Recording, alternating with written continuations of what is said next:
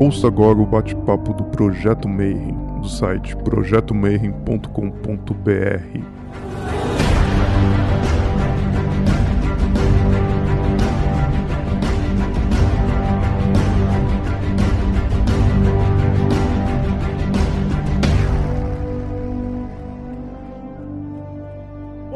dia para você que é de bom dia, boa noite para você que é de boa noite, boa tarde se estiver assistindo isso aí depois no YouTube. Então você está no Bate-Papo Mayhem e a gente está em 2020, então você que estiver assistindo isso aí no futuro, a gente está trancado em nossas casas com a pandemia e a ideia de fazer esse programa veio que justamente a gente se encontrava todo ano para falar sobre religiosidades e ordens iniciáticas e diversas coisas bacanas. Mas como não deu, a gente decidiu fazer um encontro virtual. E eu estou convidando especialistas em diversas áreas para a gente bater um papo. E hoje eu vou falar com um cara sensacional. Eu já assisti algumas palestras dele e a gente vai conversar um pouquinho sobre cristianismo primitivo, né? Então é uma coisa que interessa bastante. Fala assim que Jesus é legal pra caramba, o que estraga é o fã-clube, né? Mas tem uma parte muito legal e como que era essa religião muito, muito tempo atrás. Então seja muito bem-vindo, Alfredo Cruz. Como é que você tá, Manão? Tudo bem, com os estresses normais de quarentena, mas sem agredir ninguém, sem, sem me deixar ser agredido, que é um bom indício de que eu tô mantendo isolamento social, pelo menos. Então, organizando as coisas por aqui, tentando é, manter as vias de diálogos abertos, apesar da, do tempo contrário que está se anunciando para gente. Muito obrigado, de verdade. Quero aproveitar o ensejo para conversar começar comentando, né? É, eu não, até o começo da quarentena, assim, eu não imaginava que tivessem pessoas fora do mundo acadêmico. Por isso que eu relutei tanto a fazer uma live, né? Uma live, uma entrevista, assim, é uma coisa tão primeira temporada da quarentena, né? Então, eu quero agradecer, primeiro, antes de tudo, né, a oportunidade de estar aqui falando algumas ideias, articulando a pesquisa. Isso é uma ocasião muito importante para mim, porque me permite testar algumas ideias e conversando. Isso faz parte muito, é, uma parte muito importante do trabalho do historiador, porque senão a gente fica ensimesmado no, tra no trabalho da documentação, da, do arquivo e da bibliografia e acaba perdendo contato com as pessoas que são protetores. Tanto a gente criar esses vínculos, queria agradecer, né? E por outro lado, tem um, um outro fator de alegria muito grande para mim, este projeto especial. Eu pareço muito velho desde sempre, mas eu não sou tão velho assim. E uma boa parte da minha adolescência foi jogando, foi passado jogando RPG, lendo os livros do Marcelo, jogando o sistema da Emon, enfim, aprendendo, aprendendo coisas que depois eu fui desenvolver em outros fóruns, religiosos, acadêmicos, enfim. Então, para mim, tem um gosto muito especial essa conversa, né? Esse encontro aqui, e espero conseguir contribuir. É. Tem uma parte do trabalho do historiador, uma parte do trabalho de ciências humanas, que é o exercício da imaginação, né? da imaginação aplicada. E eu acho que eu cresci muito justamente ao redor da mesa jogando RPG. Foi muito importante para mim. E que me tornou mais ser humano, tornou menos bicho. A gente tinha, nós tínhamos poucas opções de lazer no interior e essas mais saudáveis. Então é, é muito importante que eu queria, antes do mais, marcar esse, esse ponto aqui que foi bastante importante para mim. Então, antes da gente começar, o Rodrigo está só pedindo aqui, que eu sempre esqueço que, como você falou, a gente não é youtuber, a gente está brincando de, de, de, entrevista. Historiador, pesquisador, eu também.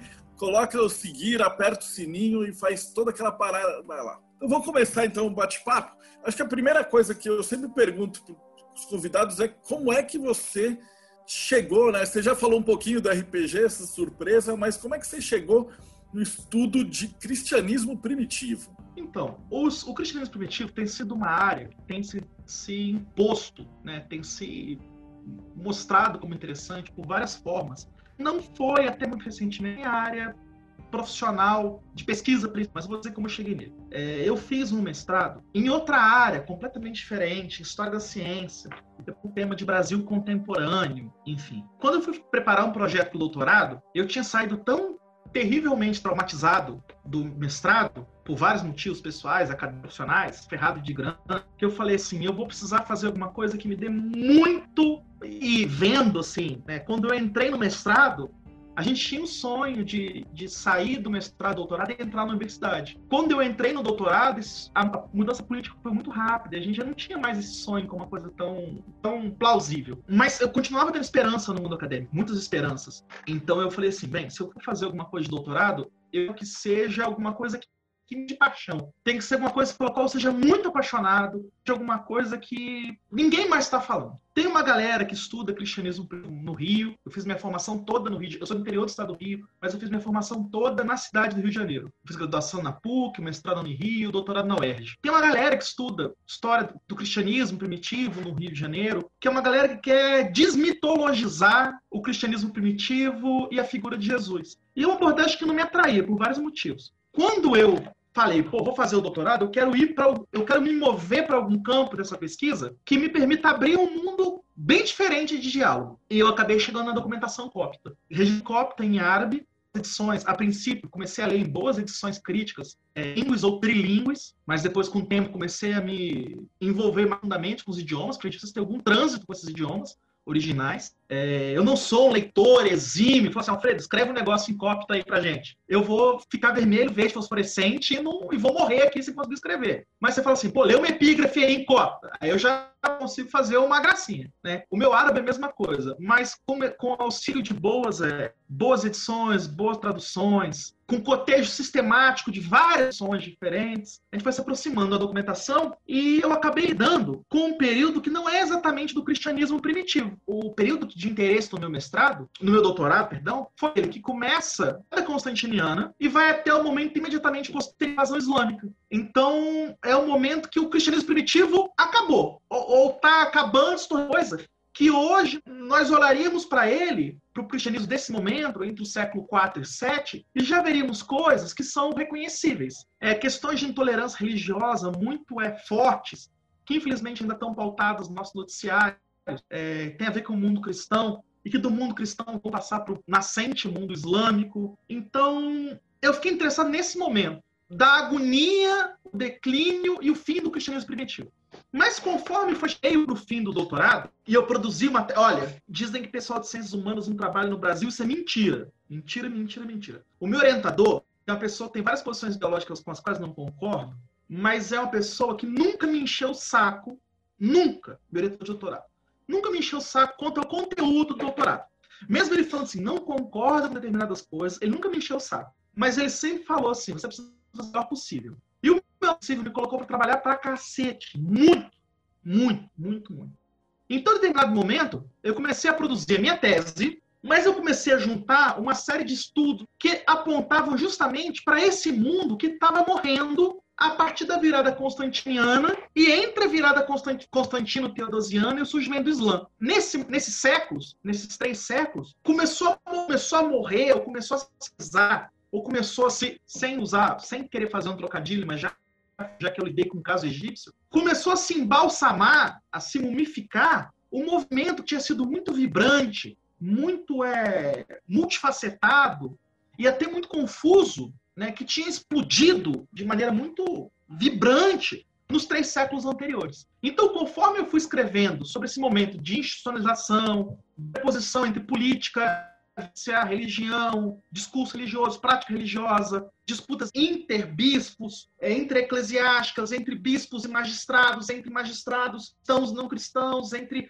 líderes religiosos cristãos e líderes não cristãos. Enquanto eu fui escrevendo sobre esse momento, foi se projetando uma outra pesquisa sobre cristianismo primitivo, que remetia, no fundo, a essa imagem de um Jesus que, historicamente, eu acho eu, eu, digo isso com uma, uma opinião historiador, que eu acho que é inacessível. Mas que a sombra dele surge um imenso movimento que, por uma série de, de questões conjunturais também, ele entra num momento preciso da conjuntura, faz muito sucesso, mas também ele conjuga certas características que faz que ele seja, ele seja muito diferente das outras religiões, apesar dele refundir material já presente nessas religiões, ele refunde de maneira muito original.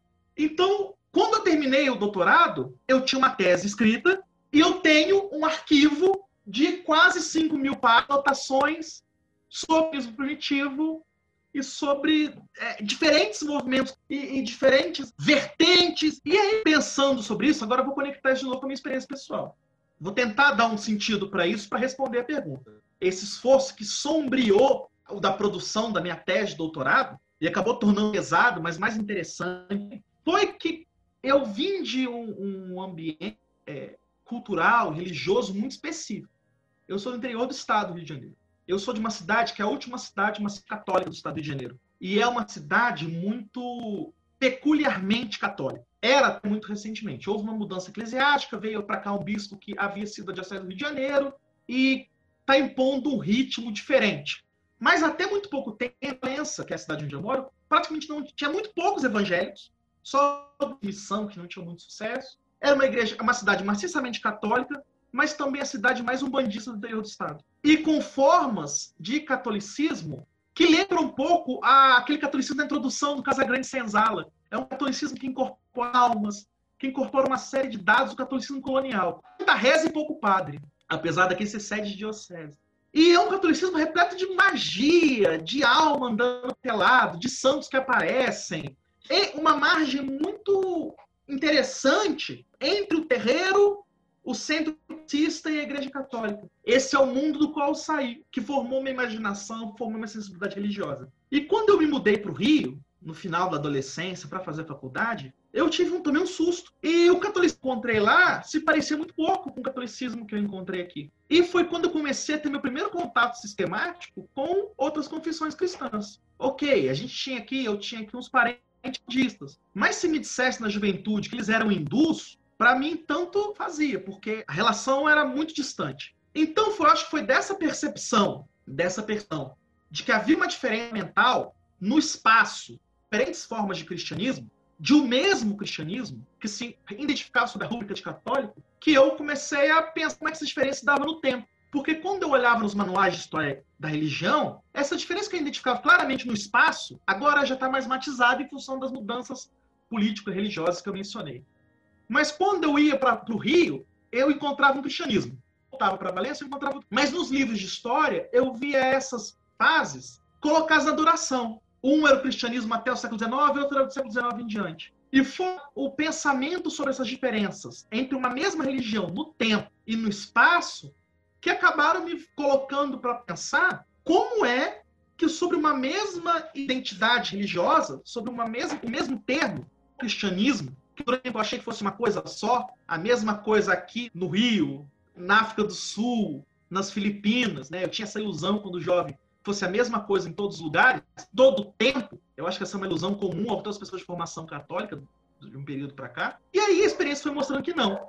E quando foi mostrando que não, abriu um campo de estudos imenso. Porque eu comecei a ver como é que isso era variado. A primeira reação que eu tive e a primeira historiografia que eu tive contato, né, os primeiros manuais de história que eu tive contato, eram os manuais católicos, que diziam o seguinte: olha, havia a pureza católica, e da pureza católica foram se desdobrando grupos mais ou menos heterodoxos, em função de, da absorção ou da adaptação do cristianismo em regiões culturais. Então, o cristianismo foi a partir de um núcleo católico, que seria o mesmo núcleo dos apóstolos, é até uma imagem comum em alguns manuais de história da igreja, você tem uma, uma espécie de linha do qual vão se desdobrando ramos, os arianos, os miafisitas, os nestorianos, e a igreja católica vai indo e aí vão se desdobrando. Depois os luteranos, os anglicanos, etc. E essa foi a primeira visão de como se produziu a diferenciação interna do cristianismo. Só que a coisa se tornou mais importante quando durante a faculdade de História, um período posterior, fazendo sempre um trabalho de ruminação da documentação, e aí houve um fato tecnológico fundamental que mudou tudo, que foi a criação de um site chamado arquivo.org, que é um site no qual várias universidades europeias, americanas, começaram a botar é, a documentação e os textos produzidos até 1920 e 1930. Então, de repente, eu passei a ter contato, fosse do Rio, onde as bibliotecas, infelizmente, são bem mal, é, para estudar isso, são bem mal equipadas, fosse da minha pequena Valença, com a internet ruim e tudo mais, eu comecei a ter contato não só com as histórias contadas sobre, mas também com a ação de época. Os, não só em latim, mas em latim, em grego, em cótabe, em aramaico, em siríaco, são o mesmo idioma, né? Às vezes a gente chama de siríaco para aliviar um pouco, mas basicamente do mesmo idioma, com pequenas diferenças fonéticas. É, em, em, armênio, em boas traduções, em boas edições críticas, do começo do século XIX. E quando eu comecei a ver essa documentação mais de perto, em, em línguas mais, que eu nem imaginava que, que haviam sido, o, o cristianismo havia sido conjugado nesses idiomas. o chinês da dinastia Tang, eslavônico antigo, né? E aí eu fui tendo uma sensação crescente, que foi sendo confirmada por uma outra historiografia, de que essa variação não havia um núcleo original que foi se desdobrando em cismas, em heresias, em variações, conforme o movimento foi se expandindo. O que havia, o Ioquiá, é um movimento que começou plural e que desde o começo coloca questões de diálogo intereclesiástico e interreligioso. Ah, ok, os antigos eram muito vários entre si.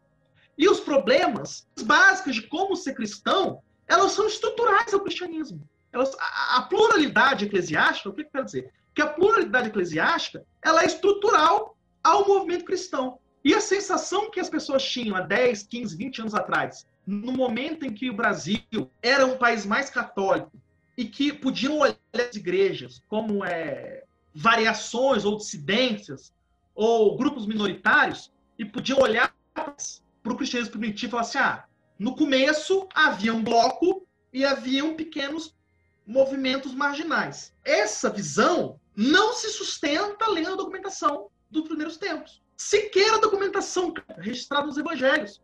Que se você botar ela lado a lado, indo com lupa e olhando criticamente, você vai ver que ela aponta ali indícios de uma série de coisas profundamente em conflito. É questões de afirmação da identidade que mostram que as coisas não eram tão simples. Você não tinha uma, uma hegemonia, um consenso. Haviam diferentes grupos e fazendo coisas no nome de Jesus. Sobre o próprio é mais, é mais complicado dizer. Mas a gente tem um momento inicial em que esse movimento explode, já nasce como multiplicidade. E hoje, a questão é essa. Quando a gente olha a multiplicidade de igrejas, se a gente olha para a Baixada Fluminense, em que você tem uma pluralidade de igrejas, e algumas que a gente acha, inclusive, a partir de um ponto de vista, tanto de uma formação católica, mas outras igrejas evangélicas institucionais, uma formação iluminista, não religiosa, a vinculação, por exemplo, entre política e religião, esses elementos todos já estavam presentes lá no princípio primitivo. No começo, eu li isso em algum lugar, essa frase não é minha, mas eu preciso recuperar essa a autoria dessa frase mas eu estou dizendo entre aspas. No começo, era a disputa de interesses, porque diferentes pessoas, diferentes contextos, ouviram, falar, ouviram Jesus, ouviram falar de Jesus, ouviram este homem se dizia filho de Deus, ou não se dizia, ou diziam que ele era, são questões em aberto, e começaram a falar e a fazer coisas em nome dele. As pessoas discordavam.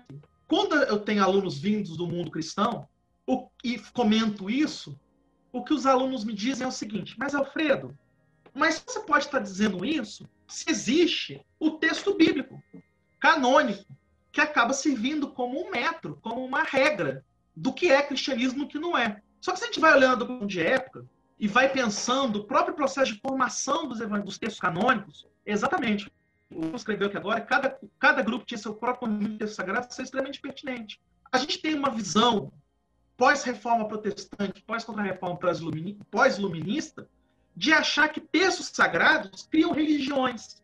O erro clássico quando a gente vai pensar cristianismo primitivo ou islã. O judaísmo primitivo, às vezes, a gente tem mais facilidade de não cair nesse erro. Mas quando a gente vai pensar cristianismo primitivo, islã primitivo, a gente sempre cai nesse erro. No começo havia o texto, e do texto a gente deriva a existência do grupo. Mas a gente não para para pensar que demorou alguns séculos até que esses textos adquirissem a forma que eles adquiriram, tomarem essa forma. No século I, em Edessa, uma cidade-chave para a história do cristianismo antigo, que estava entre o mundo Mesopot na Mesopotâmia, romano e o mundo persa, existia um bispo chamado Rábula de Edessa. Esse bispo se aliou com os bispos de teologia Ciro Ocidental e Alexandrina para descer o porrete nos bispos de, de teologia é, Ciro Oriental, porque ele dizia que Jesus era completamente Deus e não de homem, conforme os Ciro Orientais diziam.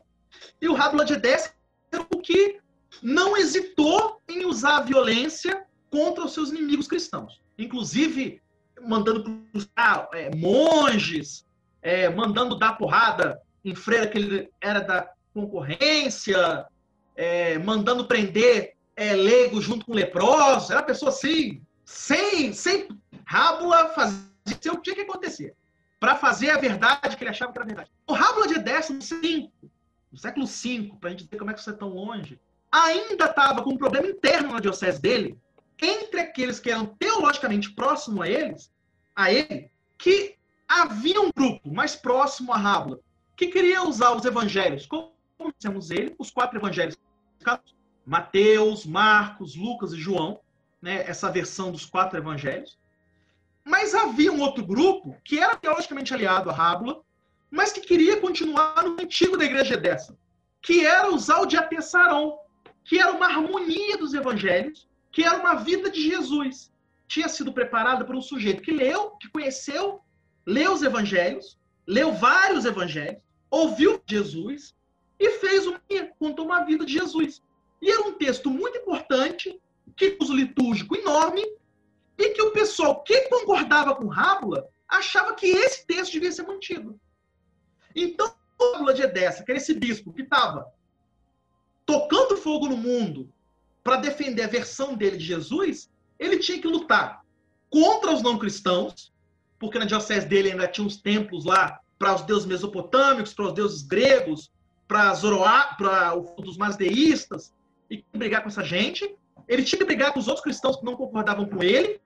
Dentro do próprio partido dele, que era teologicamente muito afinado, não havia uma concordância básica sobre como eram os evangelhos e o que tinha nos evangelhos. E olha só, eu não estou dizendo de nenhum evangelho desse que a gente continuamente classifica nesse termo horrível de apócrifos, né, que acaba sendo coisa esotérica, proibida, misteriosa, né? Os apócrifos são os textos que não entraram no cano. Se a gente olha, olha com lupa, os, mas gente, eu estou falando assim, mesmo não considerando esses outros textos, o Evangelho de Maria Madalena, o Evangelho Secreto de Marcos, o Evangelho de Judas Cariotes, o Evangelho de Tomé, são outros evangelhos que dão outras muito diferentes de Jesus. Se a gente olha, os próprios que estão no cano, pegam a Bíblia de Jerusalém, um texto autorizado, traduzido para português. A gente vai ver que nas próprias entrelinhas do texto, nos perfis do texto, existem conflitos. Existe divergência comunitária. Os cristãos de origem grega vão reclamar com os cristãos de origem hebraica porque uvas deles estão sendo desassistidas. O apóstolo lá está falando assim, eu acho que é João, está falando, olha, tem gente que diz que Jesus não veio na carne.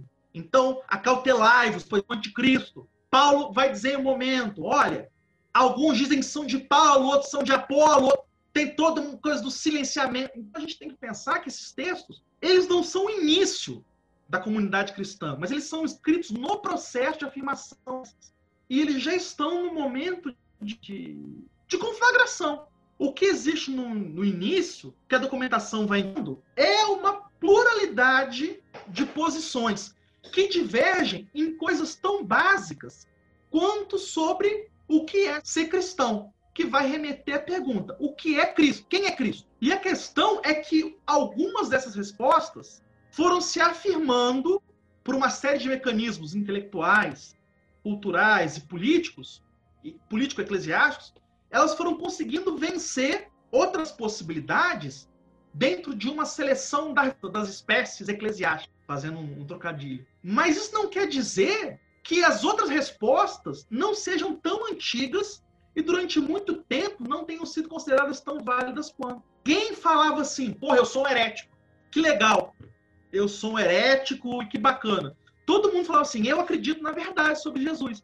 E até em questões muito básicas, havia uma discordância sobre essa verdade. O quem é, o que é Jesus. A ideia que a gente tem do cristianismo primitivo é que era um negócio, tipo, todo mundo seguia a Bíblia, e aí veio um cara, e aí deu uma ramificação. Então, é isso que você está colocando para a gente, é para mim, pelo menos, todo pessoal que tem essa ideia do cristianismo, é uma novidade, de que você tinha, na verdade, 150 grupos de cardumes de, de, de ideias, cada um diferindo. É meio a vida de Brian a coisa. O que eu proponho para vocês é para inverter esse quadro. É para inverter esse quadro. Porque, assim, se a gente lê as narrativas de heresiologias, os heresiólogos, os caras estão determinando a fé, por exemplo, são maravilhosas, assim, são maravilhosas, porque os padres da igreja são grandes escritores. Tertuliano, Lirineu de Leão, Epifânio de Salamina, deliciosos, porque assim, eles são grandes mestres da retórica. E eles também são grandes, grandes fofoqueiros. Eles contam essa versão, sabe? No início, na cabeça da igreja, havia o apostólico que foi vindo, vindo, vindo, vindo, vindo. Aí, Novaciano. É um exemplo.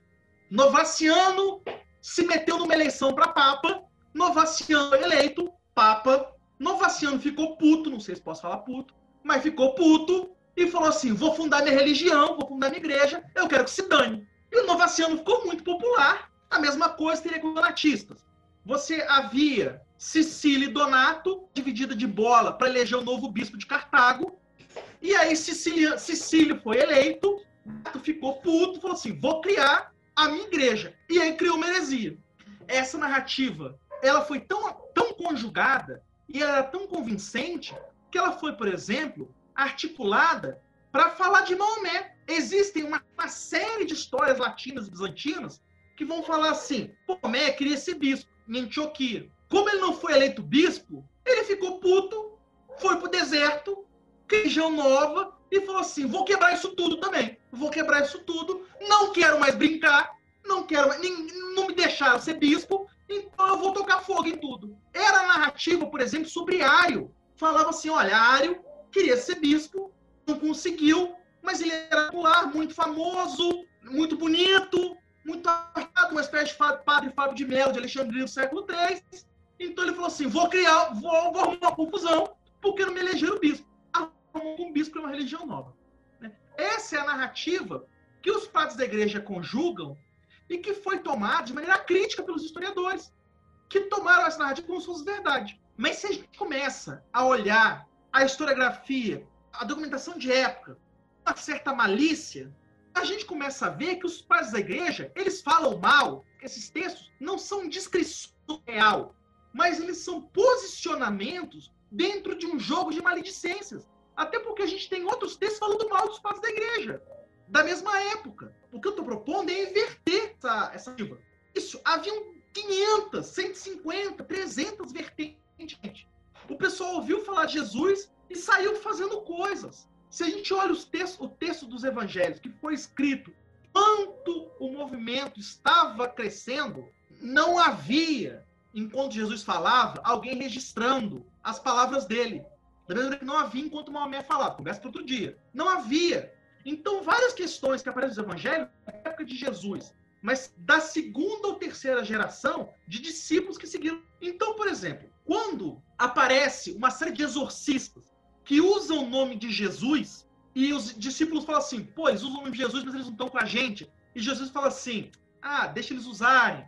Se eles não estão contra a gente, eles estão com a gente. Já está falando de problemas de sincretismo e de diálogo interreligioso. De grupos de fronteira, caras usavam o nome de Jesus, mas não queriam se tornar cristãos. E isso tanto não era isolado e tanto não era dor, que esse negócio aparece no Evangelho. E isso vai se perpetuar durante séculos na documentação dos chamados papiros mágicos cópticos, em que você tem ali invocação de Jesus, junto com Ra, Anubis, Zeus, Hércules, Maomé, Ali, Horus. Vão fazer o exorcismo? Jesus chama a Virgem Maria, chama todo mundo. Mas isso, até dentro das igrejas que se organizam com características muito próximas, existem igrejas que são de igualdade radical, que praticamente não vêm divisões entre homens e mulheres, escravos e livres. A gente tem registros das igrejas que, desde o começo, para transigir uma organização do mundo greco-romano, é só falar: olha, escravos têm que continuar escravos.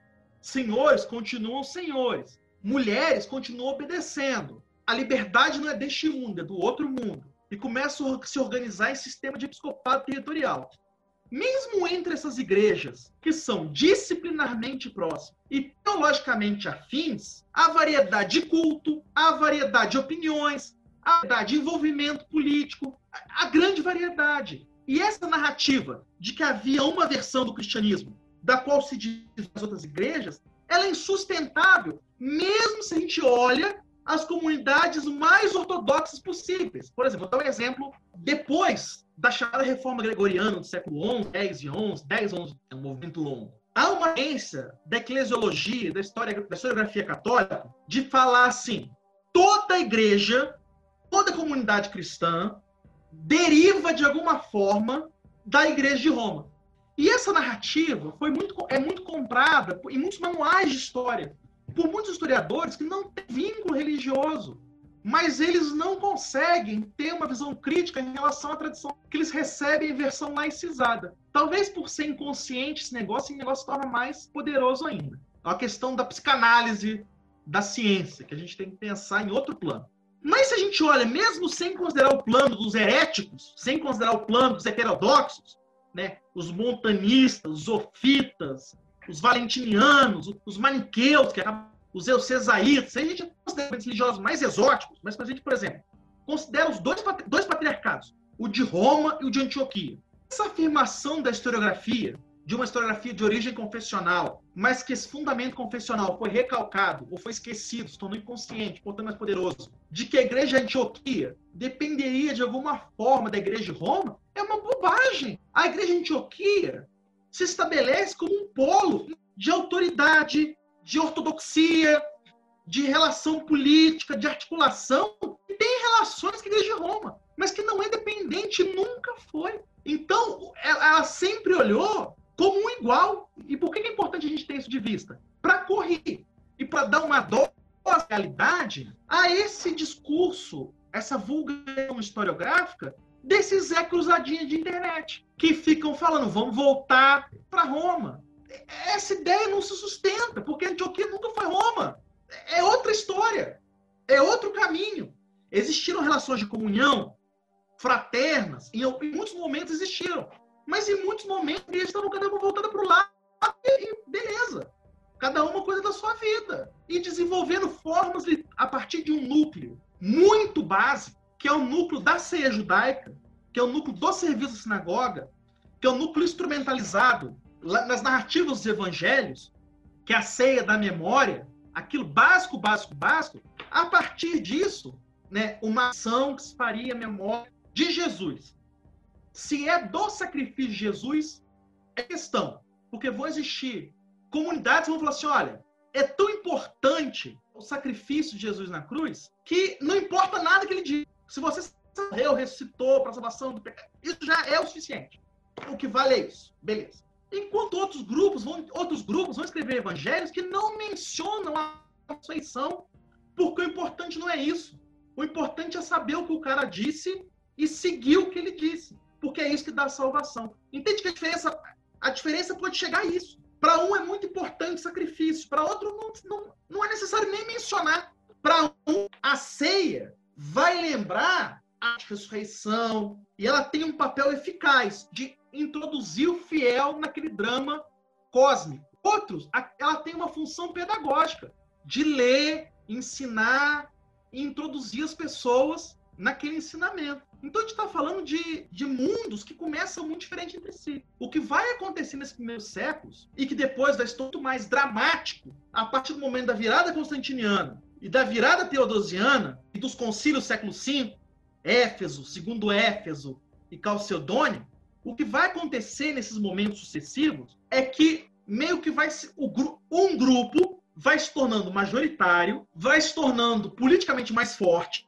e ele vai adquirindo condições de dizer que os outros grupos, tão antigos quanto, eram hereges, eram dissidentes, eram novos, eram invenções. Um caso interessante disso, ou esses grupos marginais, que vão a marginais, enfraquecimento de uma versão do cristianismo, que a gente vai chamar de palio, alguns chamam de grande igreja, ou de paleo-ortodoxa, mas que vai ser a igreja que vai se tornar grande igreja, do Império Romano do Oriente. Pensando que a gente está falando basicamente do Império Romano do Oriente, porque o Império Romano do Oriente está muito do Ocidente, está muito mal das pernas esse tempo todo.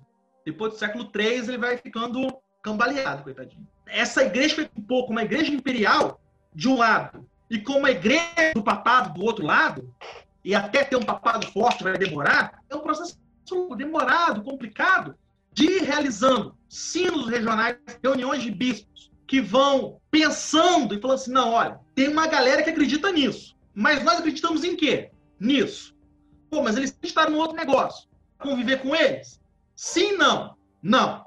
Então eles são considerados hereges. Então se cria uma história de que eles surgiram a partir de uma inovação qualquer. Vai se impor a história da inovação. A partir do momento, essa grande igreja, em que essa paleortodoxia vai tomando consciência de si, do seu número, da sua força, da sua capacidade de articulação, porque essa paleo-ortodoxia, essa grande igreja, ela, por exemplo, ela é eminentemente pragmática. Ela é eminentemente pragmática. O que eu quero dizer com isso? Por exemplo, ela afasta de si os místicos mais sábios. Que jejua muito, que vê coisas, que vê, tem revelações o tempo todo, vai afastar. Aquele pessoal que não quer servir o exército, que quer ficar contra o império, que quer arrumar confusão, ela vai afastar. Quem não quer pagar imposto, ela vai, ela, ela vai sempre buscando a posição de equilíbrio. E ao buscar essa posição de equilíbrio, dentro do contexto conjuntural do mundo romano, ela vai tendo condição de se tornar majoritária, ela vai conseguindo se afirmar, mesmo em as perseguições, que não são tantas quanto tradicionalmente a gente acredita, mas algumas são severas, e mais tarde ela vai conseguir se aproximar uma positiva e propositiva da autoridade romana. Ou seja, quando os imperadores romanos, Constantino e Teodósio, se voltarem para a igreja, já vai ter uma parte da igreja que vai falar assim, pô, nós queremos essa, aliança. Nós queremos aliança. Porque nós temos um bocado de gente aqui que a gente livrar deles. Então, se você ajudar a gente, a gente ajuda você. Então, existem alguns absurdos, uns mitos absurdos, quando vamos falar de cristianismo primitivo, por exemplo. Ah, porque Constantino criou o cristianismo, criou a igreja? Não falem isso perto de mim, sob o risco de ação física. Não façam, não façam. Existiam diferentes vertentes, inclusive Constantino esboçou que já vinha se preparando no sentido de estimação discursiva, prática ideológica com o mundo romano há séculos. Clemente de Roma, lá no final do século I para o século II, escreveu o, o exército romano é o nosso modelo, por causa da ordem, porque ali todo mundo, o general, o, o centurião operário, o soldado obedece ao centurião. Olha como é que eles caminham em ordem. Então já tinha uma vertente do cristianismo que vinha lá de trás da mesma maneira que haviam, por exemplo, os montanistas, que é um grupo que acreditava na revelação pessoal, Jesus falou comigo e eu digo para vocês que reconhecia liderança feminina, que tinha uma outra, uma outra vibe, já existia um grupo que falava assim: não, tem que ficar quieta, porque o nosso é romano. A gente vem se organizando. Então, ah, Constantino criou a igreja. Bicho, não fala essa patetice. Paulo criou a igreja. Não criou, já não criou a igreja. Ele entra num movimento que está florescente. Os, os próprios textos de Paulo, os próprios textos do cano, já colocam que Paulo entrou numa briga com outras vertentes do cristianismo. Como é que ele criou um, movimento que ele já sai brigando com todo mundo? Ele, Tiago, briga com o grupo de Pedro, de Apolo, sai uma, com o grupo de Tecla, sai uma confusão danada.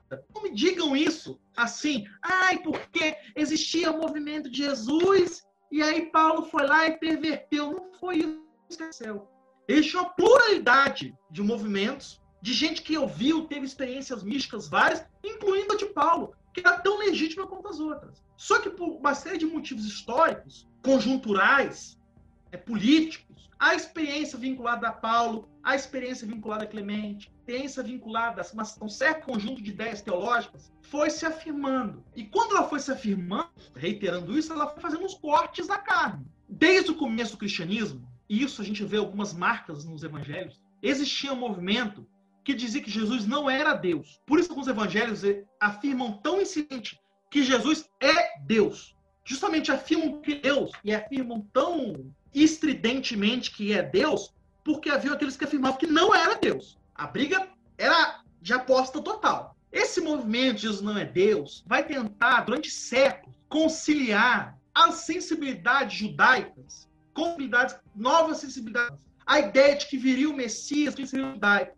Tentar manter o monoteísmo estrito judaico com a ideia da trindade, que vai se desenvolver muito, sim, muito rápido, vindo do, do mundo dos gentios. Esse grupo, que é um grupo antigo, que a gente tem é, boas razões para achar que é um dos grupos mais antigos, porque remete ao ambiente semítico, no qual surgiu a Palestina do século I, na qual surgiu o movimento cristão, o movimento de Jesus, que vai se tornar cristão, esse grupo que dizia Jesus é bom, Jesus é muito legal, mas é Deus. Ele é um profeta, ele é o homem, o homem maravilhoso. Ou então que depois vai dizer, olha, ele, ele se tornou Deus. Ele não era Deus no começo, mas ele se tornou Deus em algum momento. Ou ele foi adotado por Deus. Ou ele se tornou Deus no batismo, ou na cruz, ou na ressurreição.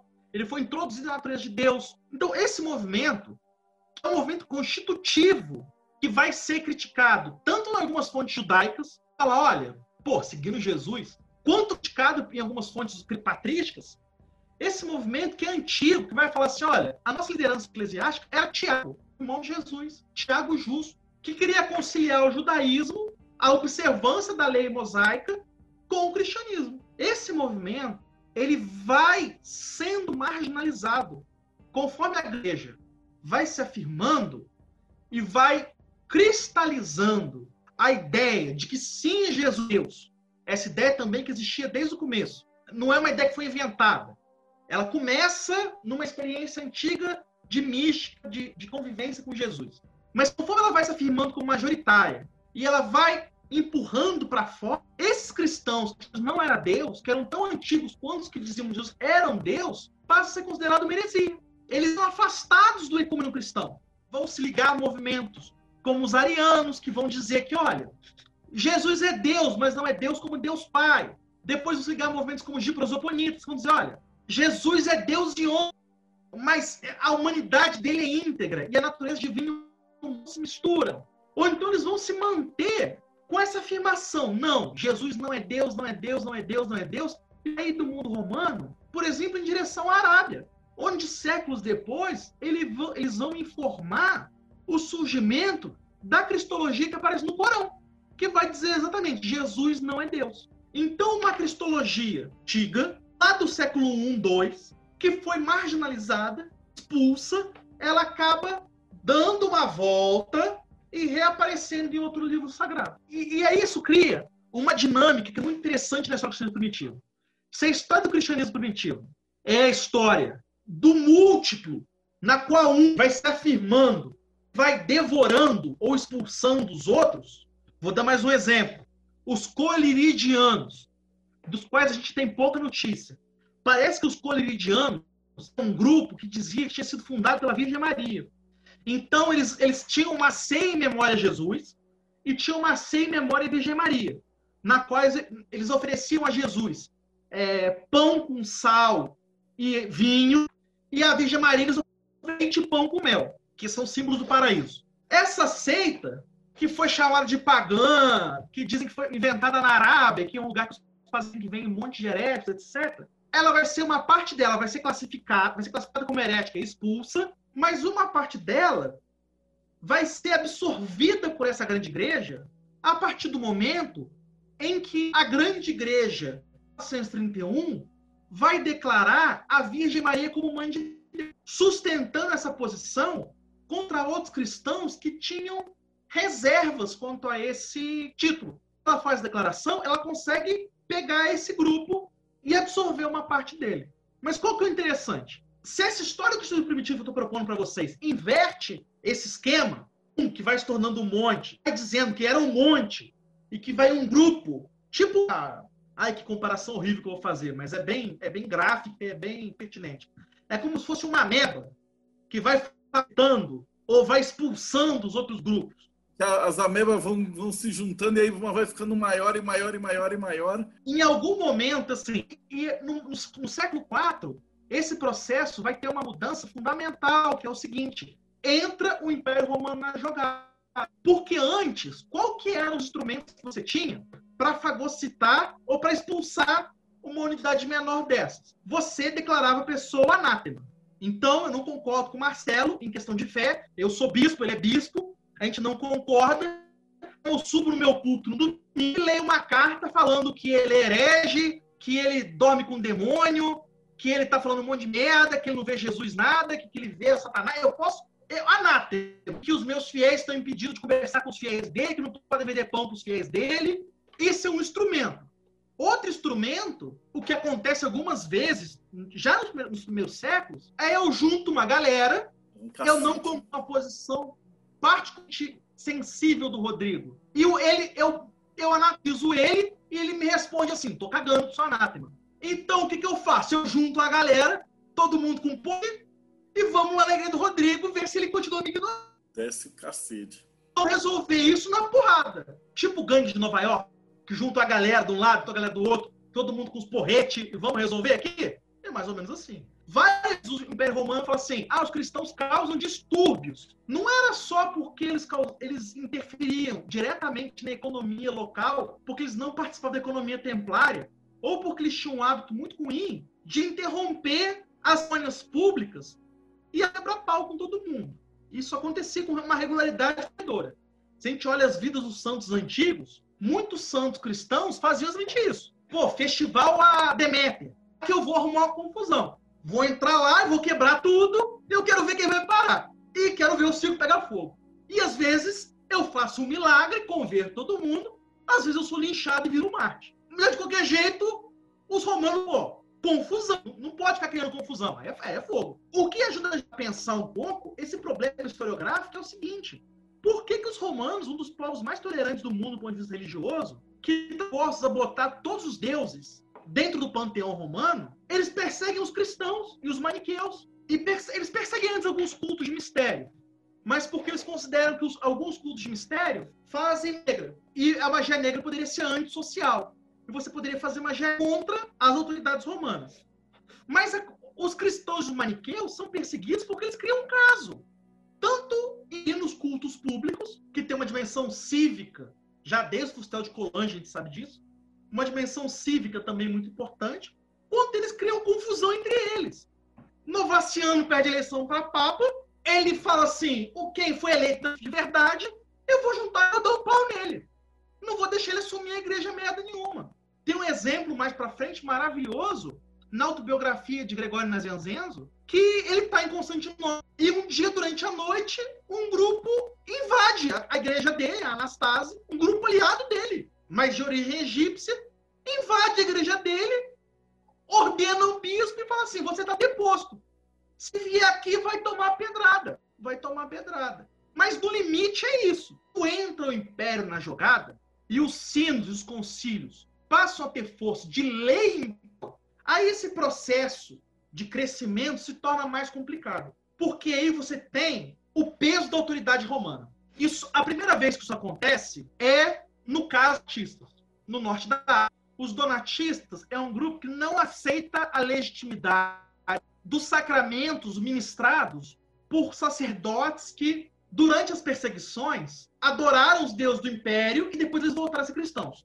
Então, o que, que os donatistas diziam? Quem adorou os deuses do império e voltou, tem que ser rebatizado. E os sicilianos diziam, não, basta fazer uma penitência e tá tudo de boa. E, e Constantino acaba ficando, o Império Romano, ficando do lado dos sicilianos com os donatistas. E ele vai usar a força militar contra os donatistas e vai dar os donatistas como bandidos, como subversivos. Agora, se eu tenho uma briga com o Marcelo e com o Rodrigo, são dois bispos rivais, eu não só posso anatematizar eles, posso juntar a galera para dar um pau neles, mas eu também posso denunciar eles para autoridades romanas, destacar uma legião para lá prender, exilar, etc. Problema é que os imperadores eventualmente têm as suas próprias opiniões teológicas, que nem são as mesmas dos bispos, o que dá um certo atrito considerável. Mas isso conversa para outra hora. Mas estou dizendo que isso joga a confusão para um outro, um outro patamar. E isso é fundamental para jogar num outro nível muito diferente de debate essa pluralidade do cristianismo primitivo. Porque você vai ter uma igreja que se identifica claramente com a estrutura do império, inclusive em termos da sua autoridade semimética autoridade imperial. Então, nas cidades, é um magistrado e um bispo, e as leis dos bispos vão passar a valer como as leis do império. Alfredo está dizendo com isso que o, essa união criou uma igreja. Eu estou dizendo que ela modifica um processo, ela acelera um processo de seleção das espécies cristãs que já estava acontecendo. Faz toda a diferença do mundo ter um exército para juntar e bater nos seus inimigos, né? E aí, isso é mais ou menos século é Constantino, né? Século 6. Sim, século 4 para frente. Século 4 para frente. frente. Como é que ele passava a ordem? Determinou, tipo, agora o cristianismo não, é existia, assim. Não, existia um negócio chamado cursos romanos. Tá, enquanto o Império Romano estava funcional, era o sistema funcional, que era o sistema de estradas, navios, cavalos, mensageiros, que você podia mandar muito rápido correspondente de um lado a outro do Império Romano. Porque era fundamental para o deslocamento das tropas. E a gente tem registro de algumas cartas enviando, é, é assim, ó, é herético e é inimigo do e é inimigo público. Então prende, exílio e dá um pau nele. Dois problemas com isso. Às vezes, as opiniões teológicas mudam. Então o sujeito que toma um cacete hoje, às vezes a opinião dele, que era de um herético raivoso, se torna de um santo confessor. Que estava sendo perseguidor, vai virar perseguido. Então, isso é muito é, oscilante. E a questão é que, às vezes, como acontece no caso dos próprios donatistas, em função de umas características culturais do discurso cristão, usar o exército ou usar a violência contra um grupo desse, minoritário, ou que está se tornando minoritário, é um, uma péssima ideia. Você desenvolve nele o sentimento de martiria, de testemunho até o fim. Então, porque o cristianismo tira toda a sua força estrutural de ser uma religião que acredita que Deus é capaz de tirar um bem de um mal. Então, quando Constantino manda um exército descer o cacete, ele produz mártires donatistas. Ele faz com que as reuniões que vão se criar em torno dos mártires donatistas virem focos de guerrilha. Quando acaba essa murrinha, que é essa briga que começa na época de Constantino, lá no começo do século IV, quando acaba isso? Enfim, sicilianos donatistas vão ficar brigando com diferentes intervenções do Império Romano a favor dos, dos sicilianos durante todo o século IV, durante todo o século V, que os vândalos envolvem. E os vândalos são arianos, são de uma outra confissão cristã, que bate igualmente nos dois lados. Quando os vândalos vão embora, a briga volta, porque tem donatista ainda. E o Império quer impor que os sicilianos estão certos. E a briga volta, como se nunca tivesse acabado. E eles ficam brigando, brigando, brigando, brigando, brigando, brigando, brigando, até que. E aí absorve aquela gente já estava há quatro séculos brigando, já estava de saco cheio de brigar essa intervenção imperial cria quadros muito complicados. Mas, além disso, tem um fenômeno que é muito interessante, que é o seguinte. Muitos desses mentos marginais, que eram no cristianismo antigo, mas que o surgimento da grande igreja, dessa igreja paleortodoxa, que vai se tornar igreja imperial, que vai se tornar igreja ortodoxa, e que vai se identificar com que depois vai expulsando ou vai absorvendo os grupos menores, que vão se tornando menores, muitos desses fenômenos minoritários como os deucatos, coleridianos, eles vão ser absorvidos, vão acabar dando uma colaboração importante para a doutrina ortodoxa oficial enfatizar a veneração à Virgem Maria. Que não vai ser tanto, mas vai ser levado em consideração, porque vai ser uma maneira de absorver os caras. Ou como daqueles que dizem que Jesus não é Deus. Jesus é um profeta, eles vão ser expulsos, vão ser, eles são desde o cristianismo primitivo, um cristianismo de matriz judaica que vai profeta, profeta, Messias, Messias, vão ser expulsos, sendo expulsos, vão acabar participando da formação de um lado do maniqueísmo, que é uma religião dizer que Krishna, Buda, Jesus, Zoroastro e Mani são profetas, do lado do Islã, que é uma religião que vai dizer que Moisés, Jesus, é, Enoque, Isaías, Adão e Maomé são profetas. Então, é, esses movimentos interessante observar, eles não são completamente exterminados ou completamente absorvidos, mas eles deixam uma coda que fica fica aí na história, que às vezes aparece de formas muito interessantes. A luta contra o gnosticismo, que é a ideia de que você consegue a salvação não pela fé em Jesus Cristo, mas por uma fé como a de Jesus Cristo, que não bastaria acreditar no cara, mas que você tinha que acreditar como o cara, que era o conhecimento que ele revelava conduzia à salvação, e não a salvar ele. A morte dele, de fato, pouco importava, porque o que importa é o que ele falou. Esse momento, que a gente vai chamar basicamente gnosticismo, apesar de também existe o gnosticismo judaico, também existe o gnosticismo de origem persa, que vai ter a ver com uma espiritualidade, de uma espiritualidade pessimista de forma geral, que vai estar manifesta também no, no masdeísmo, também no maniqueísmo, também no neoplatonismo da Antiguidade Tardia, mas também do gnosticismo cristão, é, é uma corrente cristã muito antiga que vai dizer que o que importa é aquele que Jesus passou a um discípulo, que passou a outro, que passou a outro, que passou a outro, e vai, vai levando a cadeia individuais de transmissão de mestre e discípulo, até que chegue em alguém, eu conheço e eu me salvo, porque eu obtive conhecimento. Então, vai ter todo um esforço de, alguma, de, de algumas vertentes combater essa ideia. O que está envolvido nesse esforço? Tudo. Escrever os evangelhos. Porque você estabelece uma autoridade. O Marcelo não pode mais dizer que ele recebeu uma autoridade secreta de Maria Madalena ou de Judas, porque tudo que é para ser conhecido pelo fiel está aqui no livro, para ser lido e consultado por todo mundo. Estabelecer a autoridade episcopal, que é o sujeito que vai dizer certo e errado da comunidade. Então, a gente pode ler a história, toda a história do cristianismo primitivo, como uma história de reações ao gnosticismo. Até o ponto que depois de muito, todos vai se criar a ideia de sucessão apostólica, de inerrância dos evangelhos, de continuidade entre Antigo e Novo Testamento. Todos esses instrumentos discursivos, como memorial da salvação, tudo isso vai ser criado como antídoto ao gnosticismo. Uma das maneiras de ler a história dos três primeiros séculos do cristianismo é como uma contra-história do gnosticismo. É como uma história de reações ao gnosticismo. Por exemplo, é como se o cristianismo antigo tivesse, tivesse se desenvolvido para responder ao gnosticismo. Toda a ênfase que o cristianismo antigo vai dar para a carne. Pô, olha, a salvação se dá na carne. Jesus veio na carne. É, um matrimônio é legítimo. É necessário trabalhar. Vocês não podem abandonar o mundo e rezar só. Vocês têm que trabalhar, é, tem que comer, tem que pagar o dízimo. A teologia da salvação do corpo, que o corpo vai ser ressuscitado como um corpo glorioso. Esse desenvolvimento discursivo pode ser visto como uma reação ao gnosticismo que vai dizer: não importa muito isso, porque o que importa é o conhecimento esotérico. Muito que bem.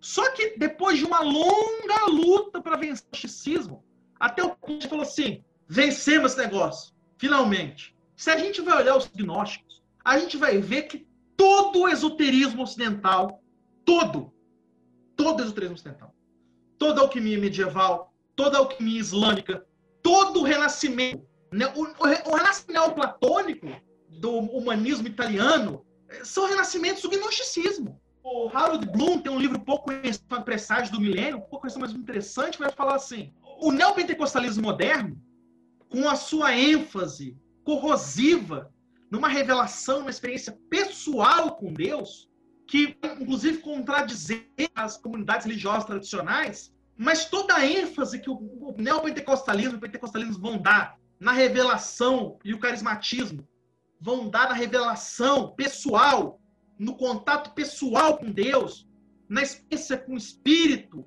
no, no, na ênfase. Jesus me disse e o, o, o Harold Bloom vai dizer, gente, isso é do gnosticismo.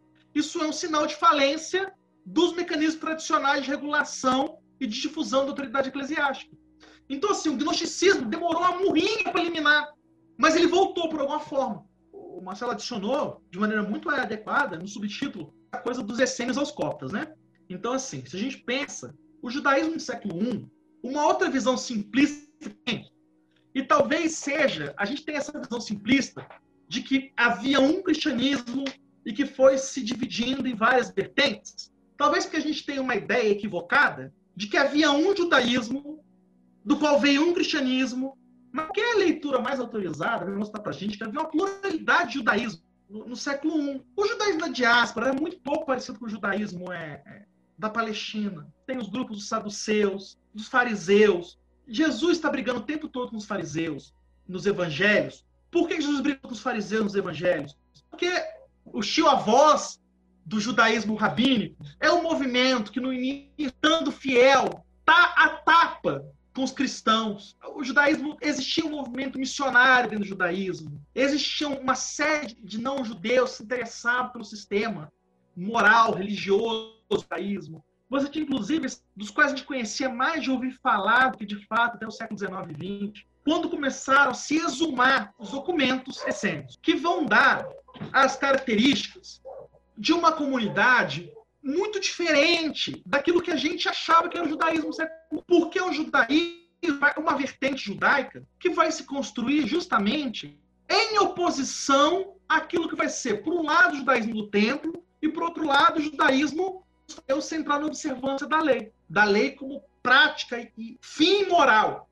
E começou a se observar os estudiosos do judaísmo primitivo ganharam muito ao descobrir os manuscritos de Qumran, de Nag Hammadi, né? todos os manuscritos gnósticos, essênios.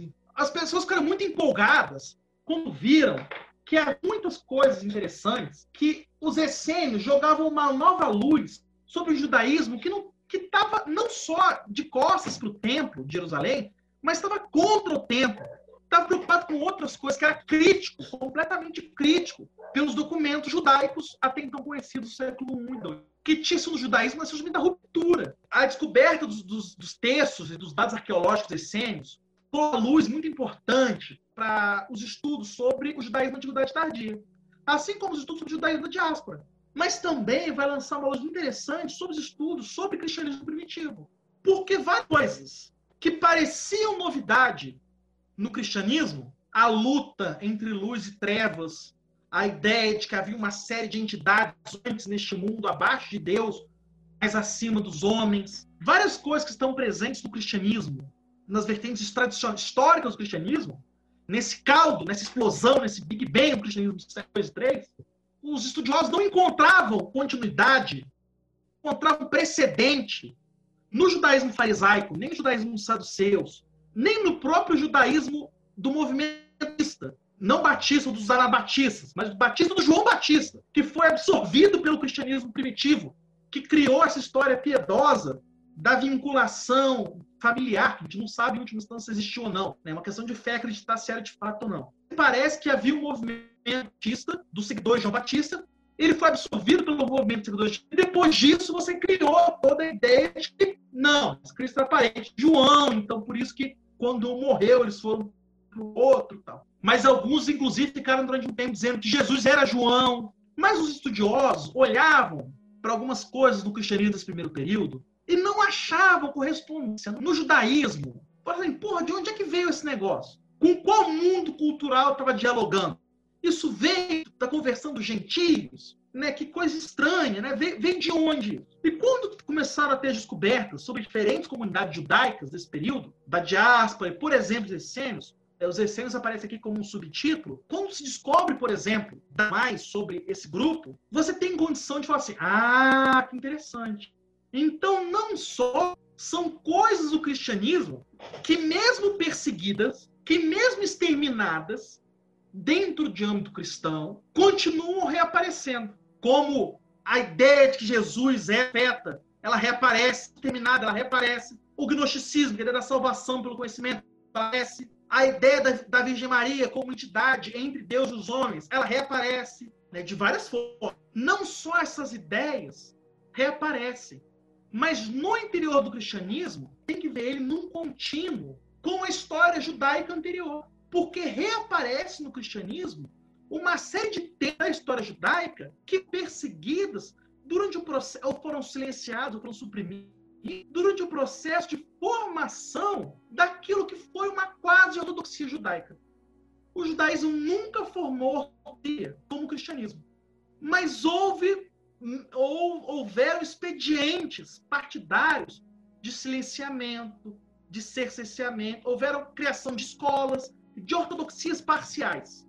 Não sou especialista disso para falar disso, mas tem alguma leitura a respeito. O que eu estou chamando a atenção é o seguinte: a gente tem que ver isso num contínuo. Da mesma maneira que vários temas do cristianismo primitivo acabaram sendo expulsos do âmbito do cristianismo e reapareceram em outras religiões que surgiram depois e à margem do cristianismo, em diálogo com o cristianismo, vários temas do judaísmo primitivo, anterior, que foram silenciados, por exemplo, pelo judaísmo, que vai se tornar o movimento fariseu, vai se tornar o judaísmo rabínico, esses temas vão reaparecer como ação do cristianismo. A tal ponto de que você tem toda uma semelhança formal absurda, muito é interessante mesmo, muito notável entre é, determinadas práticas da comunidade essênia, as ablus frequentes, os tuaificação, uma certa rejeição à vida urbana, a ideia de que haveria a vinda de um guerreiro da luz que vai dividir bons e maus, que vai inicialmente vai ser um reino de violência, porque vai precisar fazer uma triagem dura entre bons e maus, toda uma série de crenças e de ritos que vão reaparecer em vertentes cristãs. O caso que eu estudo, né? Basicamente, todos os temas que a gente verifica na literatura essênia, com nenhuma exceção, vão reaparecer nas agiografias coptas e na literatura monástica copta e na literatura de martiria copta, mais os séculos 2, 3, 4 e 5 do que, que você vai recomenda a gente pensar nesse momento pra, a respeito disso? Complexidade. Para conhecer um pouco esse universo, é necessário fazer um retorno radical às fontes. é necessário começar a olhar de novo os documentos, aproveitar que os documentos estão tornando acessíveis em, em boas edições bilíngues, estão se tornando em boas edições críticas, estão sendo digitalizados. A biblioteca Toscana, inclusive o arquivo secreto Vaticano, está todo online já.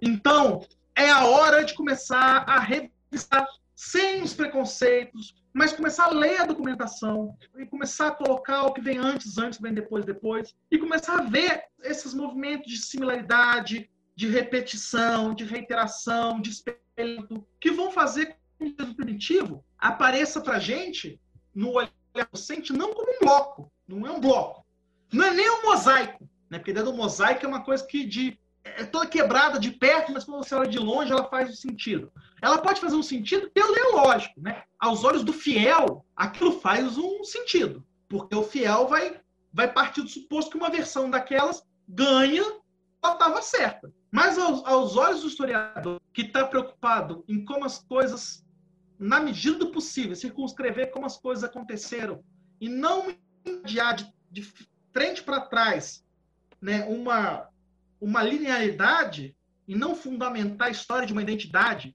mas justamente tentar reescrever o processo mais próximo possível de como ele foi, o que a gente vê é uma bagunça.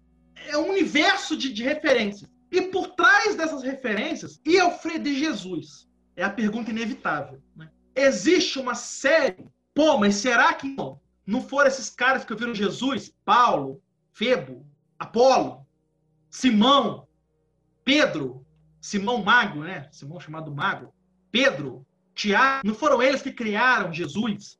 Será que Jesus existiu? Será que Jesus não foi uma invenção dos romanos? Não.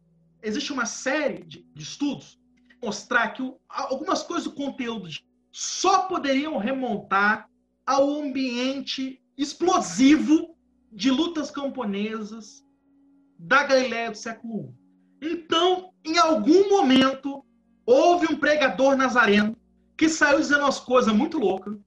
As pessoas que ouviram ele se sentiram eletrificadas com essa experiência.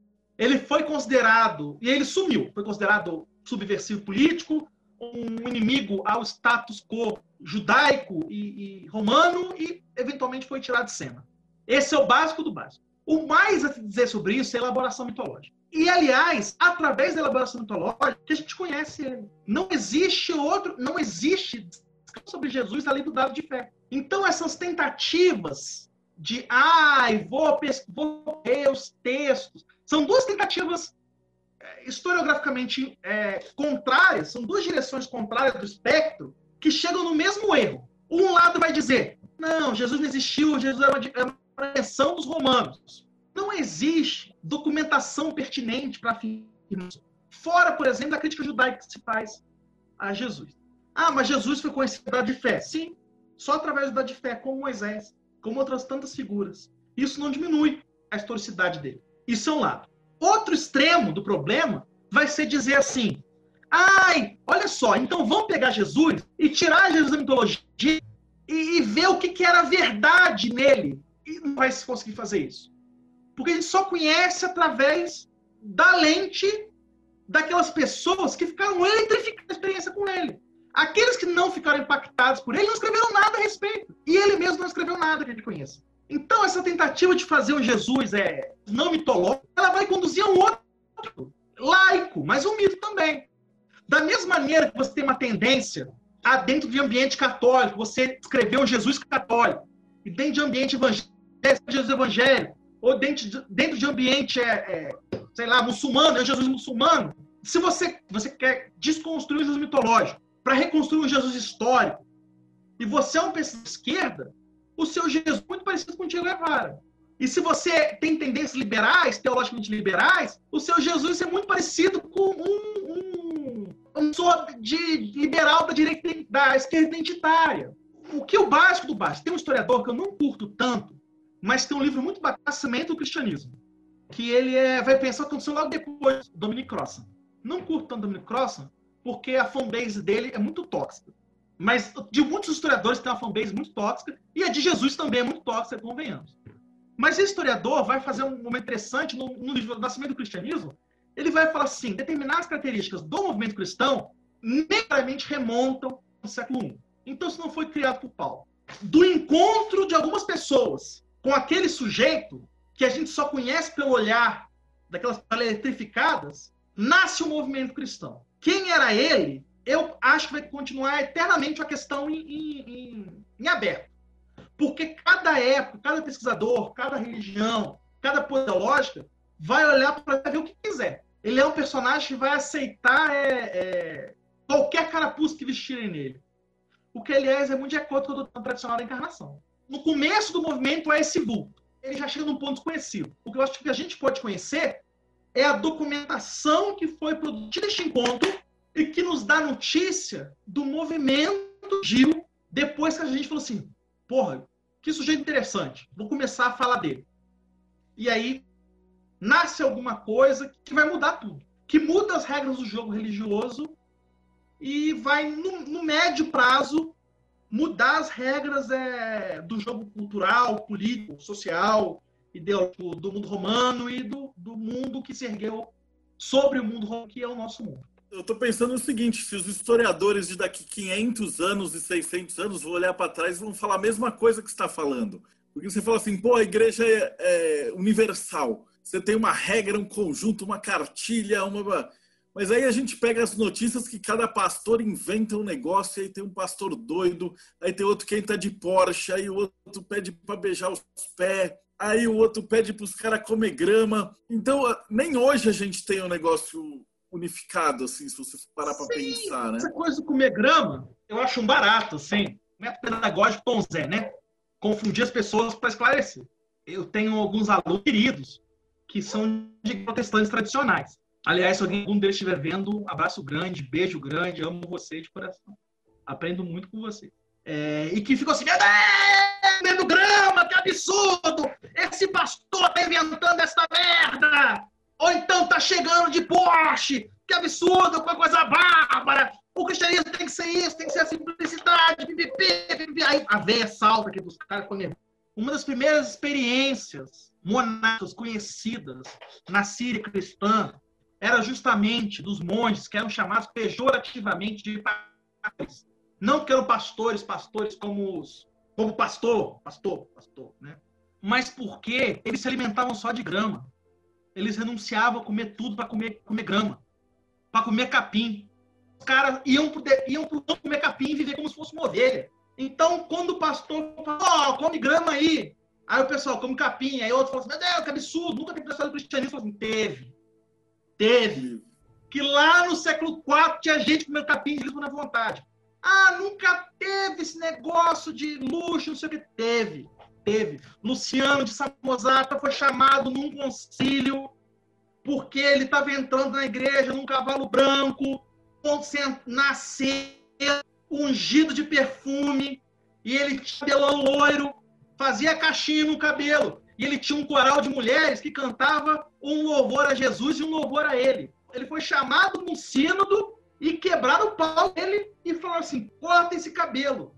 A implicância era com o cabelo a sensação que eu tenho, mas sem nenhuma coisa explica, né? É que o cristianismo nasceu tão vário e ele se desenvolveu tão vário no começo do, do, da sua existência que tudo o que a gente vê acontecendo de louco, acha louco, ou tudo que vê acontecendo de sensato e que se chama de cristão, já rolou em algum momento. E isso redimensiona o que a gente está vivendo mas também faz a gente ter menos ingenuidade quando vai estudar aquele momento. A galera que estuda concílio, estuda a formação dos sagrados, aí imagina que o pessoal se juntava e falava assim, pô, vamos decidir Jesus é Deus. Aí o pessoal se reunia, dava, rezava o Venicreato, aí falou assim, vamos votar. Quantos acham que Jesus é Deus? Conta aí. Quantos acham que não é Deus? Ah, ganhou que é Deus, valeu. Não tem nada mais distante. As do concílio parece uma mistura de convenção do Partido Republicano e encontro de torcida organizada, é, reunião de, é, neopentecostal, eleição de papa, tudo junto. As atas são as coisas maravilhosas, assim, porque elas registram. Então é o pessoal chorando, gritando, quebrando o dedo do outro, interrompendo, atravessando a fala. Faz o que a gente não tem nem nenhuma inocência. E, por outro lado, é um antídoto quando alguém diz assim: ah, porque Fulano, quando Fulano entrou e quebrou as imagens de um templo, de um bando, e porque ele era evangélico, mas ele não compreendeu bem, ele era o falso evangélico. Então, é uma maneira dos cristãos tirarem o da reta.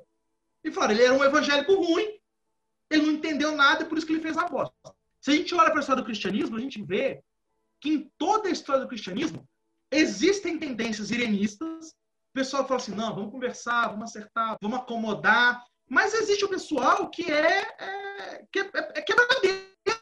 Alguns desses traficantes que a gente está enfrentando hoje como um problema de segurança pública, as milícias evangélicas se sentiriam perfeitamente, tipo, séculos 3 e 4, lá no Alto Egito, junto com São Xenoda. Ou no, ou no concílio de, no segundo concílio de Éfeso, junto com Barsalma. Se o nome não está falando errado. Né? Os cristãos dialogaram bárbaros. Dialogar com o traficante é, é tranquilo. O negócio era dialogar com os hunos. Aí era complicado. Né? Dialogar com os persas. Então, assim, sempre existiram tendências violentas que têm que ser pensadas, têm que ser trazidas à luz, têm que ser refletidas.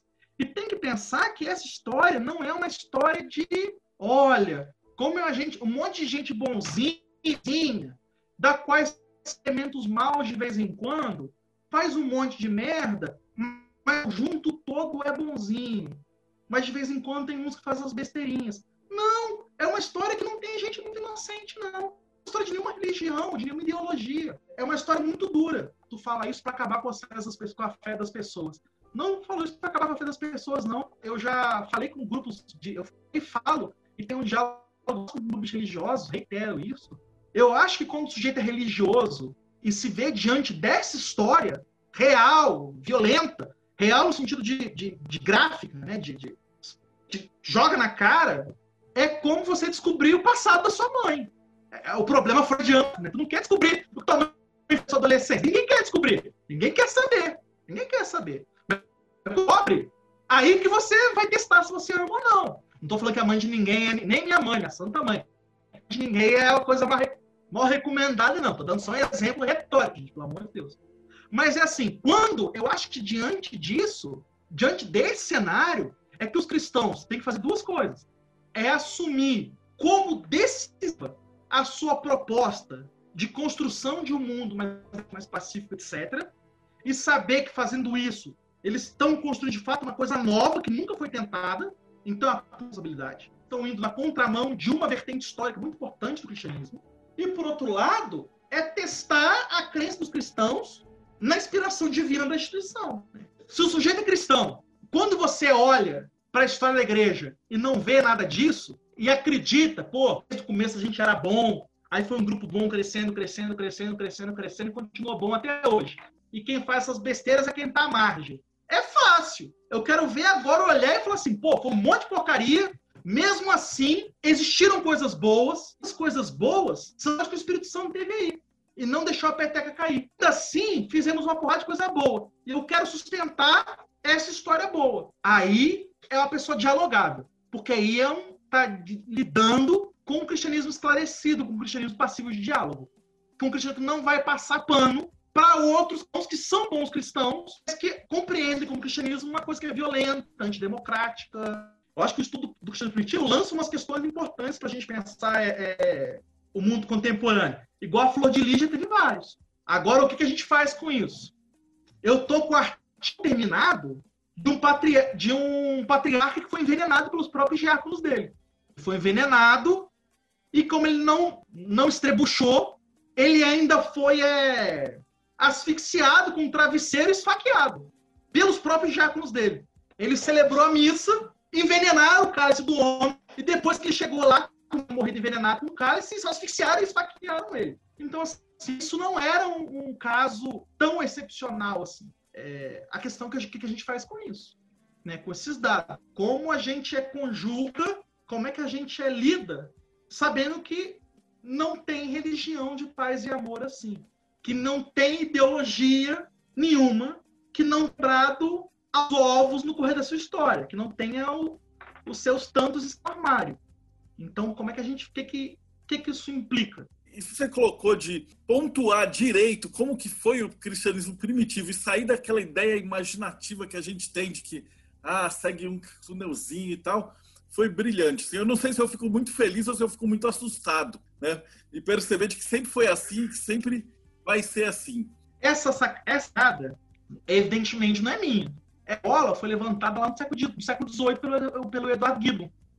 Quando ele fala assim, pô, vocês não acham estranho pra caramba? Quando um católico escreva do cristianismo primitivo, é a igreja católica em germe que vem se desenvolvendo.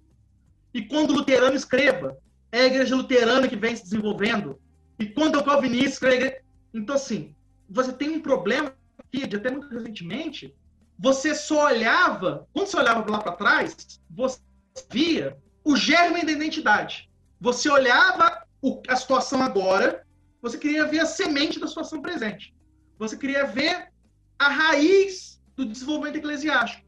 E com isso, as pessoas não liam os textos, porque elas liam já sabendo as coisas. Só que quando a gente se, se desce um pouco dos textos e bate o olho, a sensação é de choque mesmo. Porque é uma pluralidade tal de coisas, assim, meu Deus, e agora? Eu não vou saber nunca de tudo. E é isso. No começo era o caos. Era a multiplicidade, era, multifac... era o caráter multifacetado, era o choque de ter conhecido Jesus e ter saído cada um falando uma coisa, e às vezes, muitas vezes, as coisas não concordavam entre si. Perfeito. Cara, eu te agradeço muito de ter gravado e participado. E se você que está acompanhando a gente, essa foi a entrevista número 75. Então dá uma olhada no canal, que a gente tem mais 74 entrevistas sobre todos os tipos de religião, filosofias, ordem iniciática. Você imaginar, a gente está juntando aqui no bate-papo e torcendo para que no futuro os historiadores do futuro tenham menos trabalho do que os historiadores de hoje para escolher isso daí. Então, é, eu vou falar com o Alfredo, os livros e, e recomendações dele estão aqui no, na descrição. Deixa o teu joinha, deixa o teu seguir. E muito agradecido e até o próximo Bate-Papo Mayhem.